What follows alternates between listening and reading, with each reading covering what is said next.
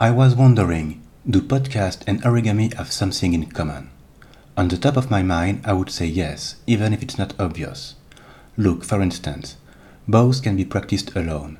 Some paper and a book, a mic and a computer, you're all set.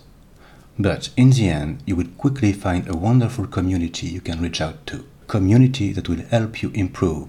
A community you can contribute to. In the end, it's all about sharing.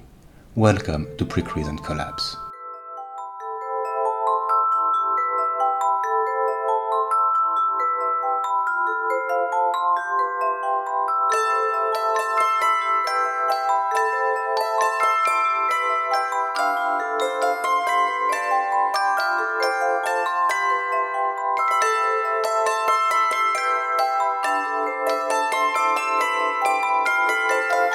You're about to listen to the second episode dedicated to the World Origami Days. The World Origami Days are an annual event when folders and origami artists promote origami around them. With Pre-Crease and Collapse, I took the bet to invite podcast host for a long distance origami lesson. In the first episode, you met Dame from the French podcast Écoute ça. Today, I am honored to meet with Frederick Baden from the international fiction podcast The Amelia Project. When I left a message on their answering machine, my hopes were quite low, but surprisingly, Alvina picked it and handed it to the composer and sound designer. So, here he is. Welcome, Frederick. Thank you. Hi. Hello, everyone. Happy Folding Day. Thank you. Can you introduce yourself and the Amelia Project? Well, I'm. Uh, my name is Freddy. Like you said, I am a Norwegian composer and sound designer and musician uh, that uh, work tirelessly uh, on the Amelia project, sound design and music. And I am very excited to be contacted by you, Stefan, to be your uh, guinea pig in uh, making the everyday man try to fold some lovely structures out of paper. And what about the Amelia project? Can you present it to, to us? Yeah, the Amelia Project is, uh, is an audio fiction podcast about a very exclusive organization, secret organization that uh, delves into the business of helping its clients fake their own deaths and reappear uh, another place with a new identity. So it could be anyone from, uh, well, it could be cult leaders, politicians, scientists, and robots. And we are in the final stage of our second season. Uh, yesterday, we wrapped up the second day of uh, recording uh, season three. So things are are going along smoothly and nicely, and uh, we're very happy to have people listening to us. And do you know when the third season will will start? I have no idea. We have uh, we haven't started. Uh, I haven't gotten any any audio files yet, so uh, it's. Uh, I think it's a, a, little bit. It will be next year, uh, probably like second quarter, third quarter, or something. Okay. Maybe perhaps like this year in in the summer. That's good news. Mm. I think the music of this podcast is is brilliant. It's one of my favorite podcast theme. Thank you very much. And you made several versions of it with different moods, different style. You, yeah. It, seem, it seems you enjoy to surprise your audience. Yeah, that, I think that's uh, one of the fun things about being able to be creative with your uh, with your content is to have continuous surprises and things coming out of left field. So being able to, um, yeah, like like Pip has said, one of the writers for this Philip Thorne and Øystein Brager is uh, the two uh, writers of this. They are incredibly nice and even more talented, if you ask me.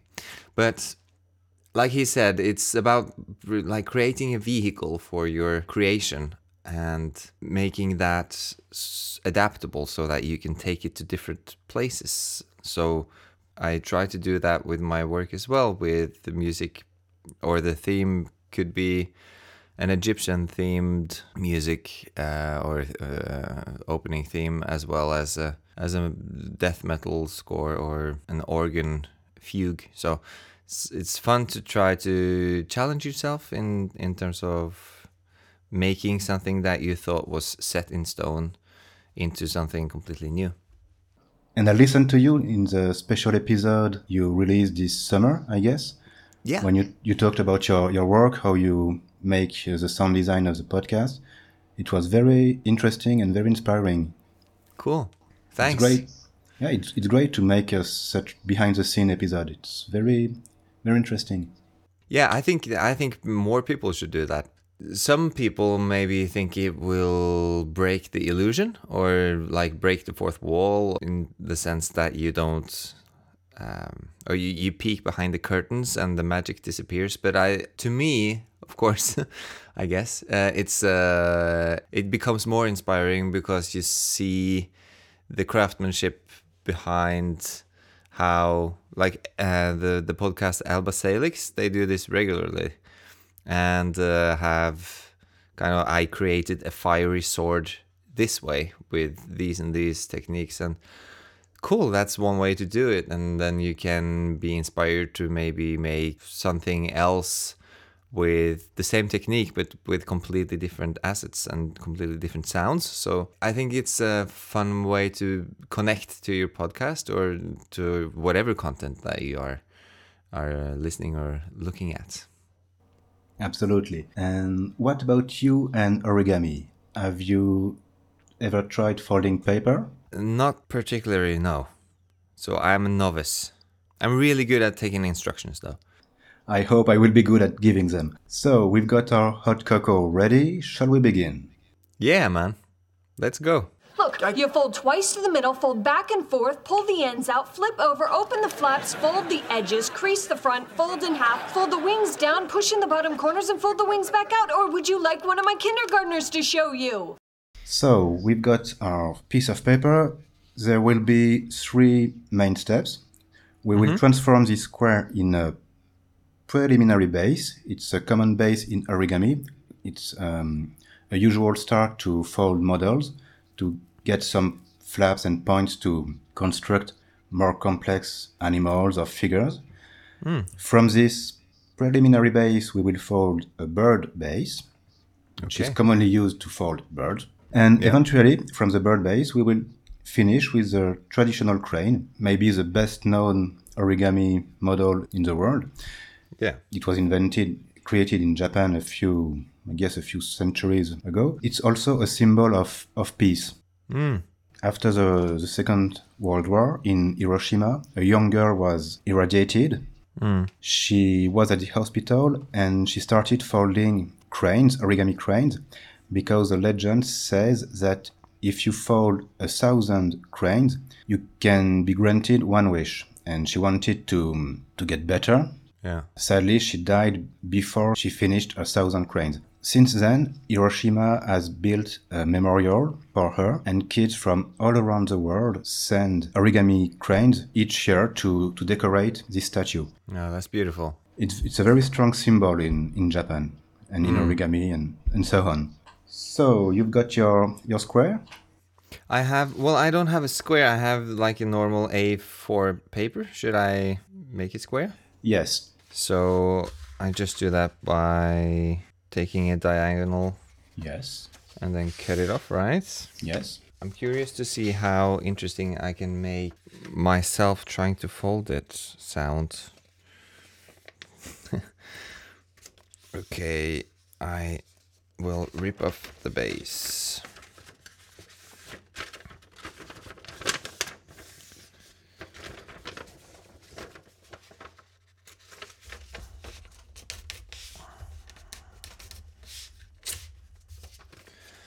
There we are. Okay. So, you've, it's um, white on both sides. It's white on both sides. Okay. So, um, Should I change that? it will be okay. It's not not a problem. So we start by folding it in half. You fold the square in half, Yes. one edge to the other, and you unfold. And you fold in half in the other way. Yeah. So this is uh, this is laterally and not diagonally, right? Not diagonally, no, not yet. Yeah. Yeah. You- You've got a cross in your Yes. on your square. Okay, great. Yes. Now you turn it over, Yep. and you see the um, the fold you just made are pointing up a little. Yeah. From this side, these are mountain folds. Mountain folds. Okay. Mountain fold, yeah. So now we will fold the diagonals, and this will be valley folds. These will be valley folds. Okay. Valley fold, yes. So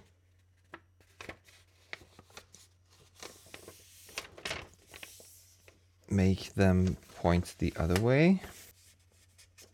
That was a good way to explain it. So now I have kind of a starry, star shaped kind of thing. Yes, you've got an X with the diagonals and a plus sign with uh, the other fold. Yeah. So you take your paper up from behind, you push the, the center, it will pop up a little. Uh, once more. Yes. If you, you look at the center of your paper Yeah. and you make it pop up, Yeah. Like Okay. so the, the so the cross is pointing again. yes. Mm-hmm. And now you can pinch on both sides, on the sides of the plus sign. Mm-hmm. You fold them uh, a little, you close the paper a little. Mm-hmm. So you've got one pinch on the left, one pinch on the right, and you bring your hands together Yeah. slowly, Yeah. and you will see another form appear. Mm-hmm. Good. Okay? Yeah. You've got four flaps. Yep. It's making a square. Yep. Perfect. That's perfect. And that is the preliminary base. Yeah. Cool. We've got four flaps. The top is closed and the bottom is open. You can put two flaps on one side, two flaps on the other. Yes. And now we are going to fold the bird base. So you have your square in front of you in a diamond position. The top is closed and the bottom is open. We will bisect an angle. Um, one side of the angle is the bottom left or right edge of, uh, of the paper, of a flap. And the other side of the angle is the vertical center line. Okay. Okay. you need to bring the edge, uh, bottom or left or right, on the center fold, and that will bisect an angle. Okay. So is this from a corner to a corner or from a side to a side? It's from the, the a side to the center fold. You've got a vertical center fold on your square, and you bring the side of the paper, the bottom left or the bottom right, on this vertical fold. So I am. So I'm. I'm having the two flaps together on in uh, in my pinched in my fingers, and the the closed top is pointing to my nose at the moment, and I'm holding it like a diamond. You know, like uh, a rotated square. So So just look at one half of the diamond. This half is a triangle, and we will bisect the bottom angle of this triangle. Aha, so so yeah, so the the- so the right angle is going to point into the middle of the the full square. Yes, uh, not in the middle of the square, but on the um, the center fold, Is that not going to the middle of the square? not the middle middle. Okay. Aha. Aha. Okay, so should I should that be on all of the You make one on the front, one on the bottom, on the um, front and on the back. You don't fold the two flaps together. Yeah, exactly. Yeah. So I fold this up. And and one on the back like the other way. Yes.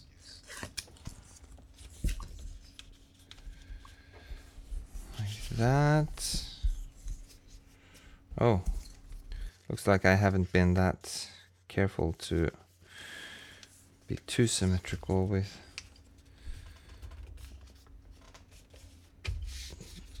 The last fold, but none the matter. We will try to make this symmetrical. Okay, I have folded it and it looks like a coffin. Okay, so now you see uh, a triangle on the top of your shape. Yeah, You can fold it in front of you to, to create some other creases. The base of the triangle is uh, are the flaps you have just folded up.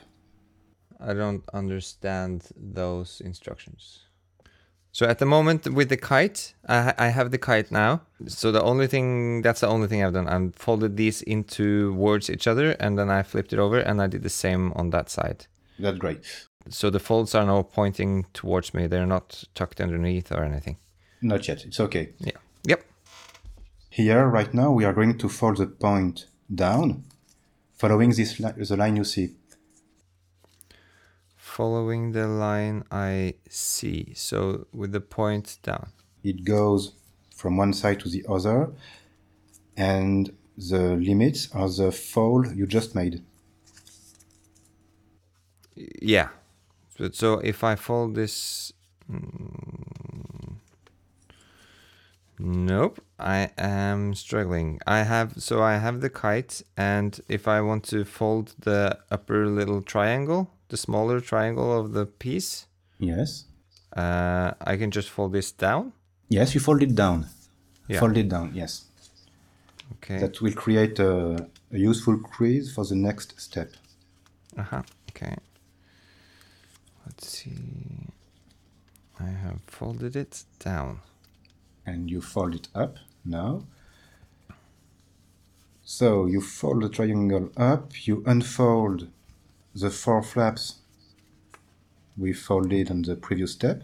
Okay, so now I have a square again. Yes, we are back to the preliminary base, and this is um, the tricky the tricky part. You can insert a finger in your model to to lift the Like first from the bottom. yes from the bottom. You Yeah. take the you take the first layer and you are going to fold it up.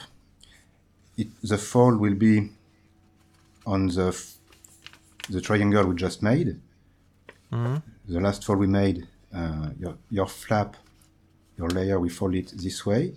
And you are going to push gently the flaps we made on the previous step. So, Aha. So to make it like a symmetrical yes. star, kind of.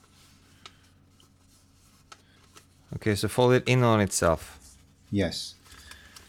You've got um, one fold is already in valley and the other should be in mountain and you are you are going to reverse it to, to do that. I think I am. I think I'm good. Uh, just gotta get these creases.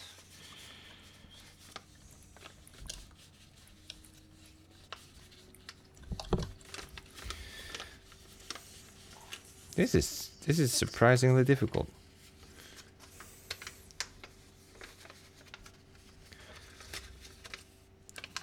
Who would have thought? Okay, yeah, I have like in, in the inverted shape of what I just had, Okay.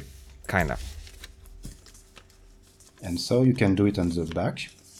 Yep, I did that now. Okay, great. I'm getting there. So, now we've got uh, a long diamond with Yes. two flaps, two flaps on the top and two other flaps on the on the bottom. Mm-hmm. So we are going to do another bisector. Okay. So we took the, um, the edge of the paper and bring it on the vertical center line. On the vertical center line. Yeah. The separation between the two bottom legs. So what should I do with the separation of these two? You you keep them separate. Yeah. Uh, one side will be the head and the other side will be the tail. The two top flaps will be the, the wings. Yeah. Okay. I can see. I okay. I understand where I'm going, but this. Uh, I now have the long diamond, Yes. and I don't know what to do next. Okay. So it's kind kind of the same fold we made earlier when we had the square base, the preliminary base. Hmm. Um, if you look at one of the bottom legs, you hmm. we will need to make it thinner. So yeah. in order to do so, we are going to fold on the front first and on the back after. We are going to fold it in half. Okay. you got a, a big long angle at the bottom and you fold it in half this angle. right. So with the, the like the first one, I didn't understand. I make the bottom half double or half as thin, kind of. yes. Yes. Yeah. Okay. So I fold it. So that is called a bisect bisection. Yes. Okay. And I do that on the back as well. Yes. And on the other side. Okay, so I make four Yes. Four of these. four of these. Okay, yes sir. I am executing mission. And it's going very well. Yeah. So I have now four incredibly no, two incredibly thin legs. That's it. Yeah. And one of it will become the, the head and the other one will become the tail. So um, uh, we already folded the bird base. That was the previous step. And, and now we are two, two steps away from the final crane. Cool. So we are going to to perform a reverse fold, an inside reverse fold. Sounds complicated. It's very easy when you are face to face, but like this, just look at what I'm doing, and it will, be okay. Okay, yeah, yeah. Yeah, very easy. Uh, so we are going to concentrate on one leg. Mm-hmm. We need to open it a little. Okay, like the creases I just made or No, um, you've got one one layer in front, one layer in back, one thick layer in front, one thick layer in the back, and you put your finger in the middle, Okay. like you Yeah. would open a like you would open a book. So you open this a little, and with your third hand, you try to to push the point up inside the two flaps. Right. So if I'm back to the first, the last shape with the thin legs, Yes. uh, I what I want to is to bend the whole leg uh, to rotate it upwards. That's it. Okay. That's it. yeah. Yes. So to f- I have to find the middle in the back with my fingers and then Yes. like bend it. Well, well, that's not gonna work because that. Hmm. Do I have the wrong half? Okay, well, which way? Because it's, um, yeah, it is a bit tricky. Aha, okay, no, I got it now. I just Okay. misinterpreted. I have, how far up should it, should the, You don't put it all inside up. The point should be out of a little out of the model, little in, a little out. I think I have it now. Yeah. I actually, I, well, famous last words perhaps, but I, I think I have it. Okay. Yeah. Because it doesn't really fold that well so, uh, that way, so that makes it it makes a base underneath because it Yeah. doesn't fold. Yeah. Okay. Well, Okay. this looks like a tail to me. And then I can see that I I'm supposed to do the exact same on the other side, but Yes, approximately. It doesn't need to be symmetrical. So if it's a little more up or down. It's not not important. So folded it. And oops let's make it higher. And I have now four points pointing upwards and trying to rein it in. Well it doesn't really look that good but uh Okay. Um, the the head and the tail should be pointing out of the model. It's not Yeah. completely inside. Okay. Uh, it's not inside. No, yeah. Okay. Perfect. So now you choose one of the two points. That will be the head, and and you will do another reverse fold to make the beak. You open the point a little from beside, and you push the tip a little down to make an, an angle, and you close it back. Yeah, I am just trying to make it to make the creases. So here is the head. It is supposed to be. Well, looks like it's supposed to be higher up than what I have. Like, like that. I think I have the head now. Okay. and I have a tail and Okay. but it's it's not very creasily folded perhaps it's not staying that well up on its own Okay. I think uh, it has stopped being crisp yeah mm-hmm. but it, it it it definitely has a resemblance of a bird or a crane Okay. So you've got the head, the tail, and two wings pointing up. And now you can spread the wings a little. You take one wing in each end and you you pull them apart slowly. yeah And the center will puff up a little. yeah Okay. So it's kind of 3D now. kind of 3D yeah Okay. yeah Hey, great. so I have a crane You've got a crane. awesomeness Good. Can you take a picture of it? I will take a picture, and I am uncertain if this make does the origami community justice, but I will make, take a picture. I'm just sending you um, a small video on, from YouTube, a link, so you can see the, the end of the um, of the process, and you can compare if you like. I will take a flattering picture. Okay. Here we are. I will use it when I will publish the, the episode. Yeah. Um, Skype, and then Stefan send sending completed. There it is. There it is. It's a nice interpretation. It's not the, the canon way to, to do it, but yes, it's great. It's uh because I the, the the tail and head I didn't get I didn't get to fold uh, Yes, you made it on the outside of the model. It should be inside. on the outside instead of the inside. I'm opening the link you sent me.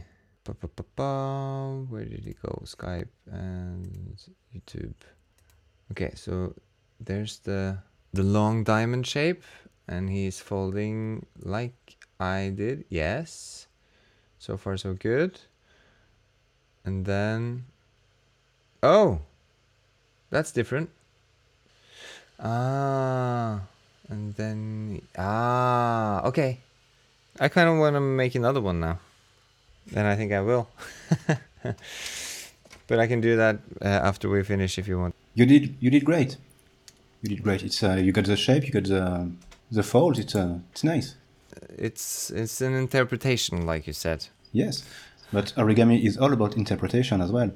Yeah. We take models, traditional models, or from other artists. We fold them our way, try to improve them, to modify them.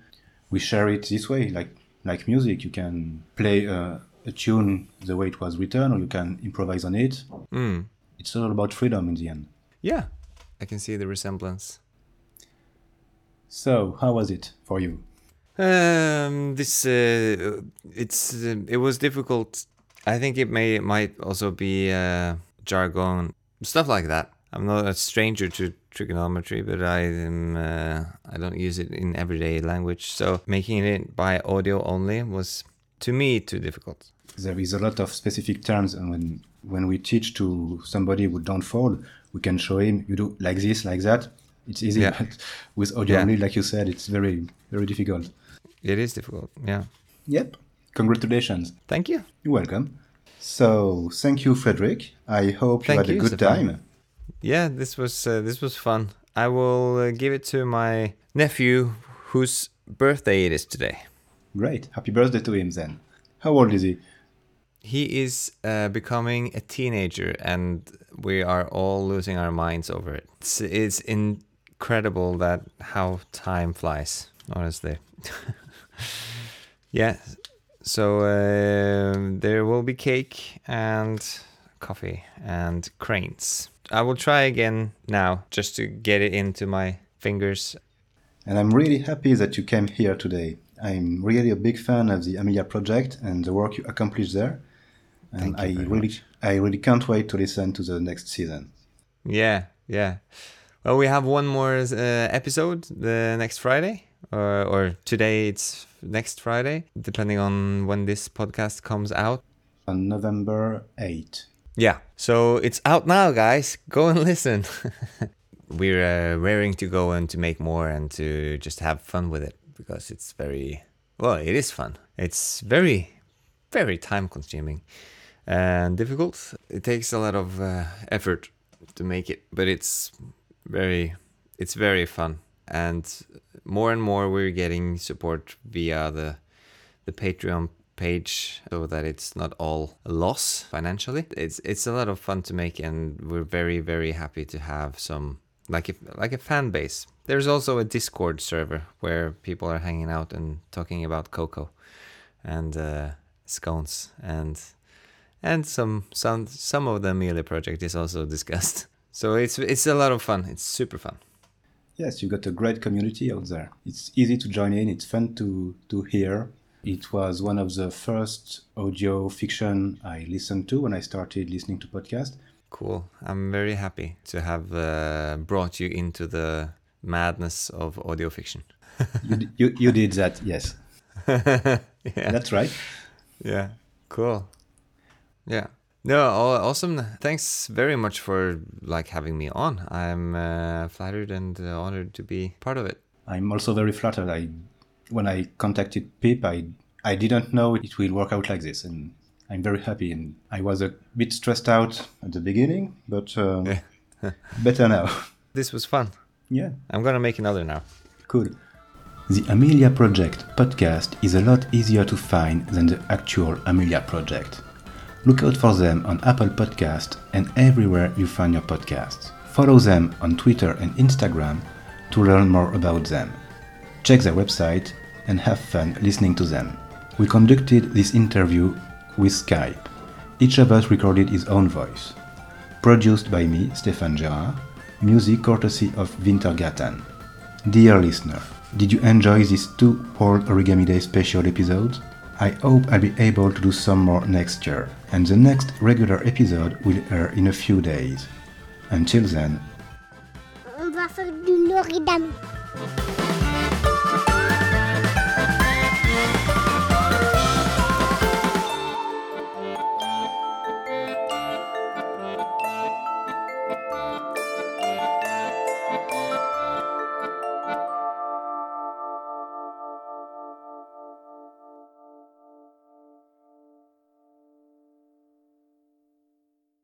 I, I can, if I, if I fold it back, cheat to where I was, how would it look if I do like the guy on the video? He did like, he did like this.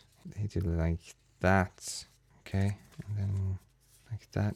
Okay, and then kind of inside it. Aha, aha. This looks already. It looks much better. And then, yes, and then we have the neck. And then if I fold it out, it puffs out a bit. Much, much more than last time, I think. Yeah, cool. I'll take another picture because this was much better. Ta-da! Send and Skype. Yeah, you you have a cooler paper, so that's why it looks better. It looks better. You can see it has a kind of a runny nose. It is pouring, pouring in Oslo right now. Yeah, this was uh, this was a challenge, but I don't see how you got you got kind of the puffed out middle. I have no way of doing that. Nope. it doesn't come. It doesn't come apart the like in the same way. Maybe no, can't inflate it either. No, but this is this is a skinny skinny crane. So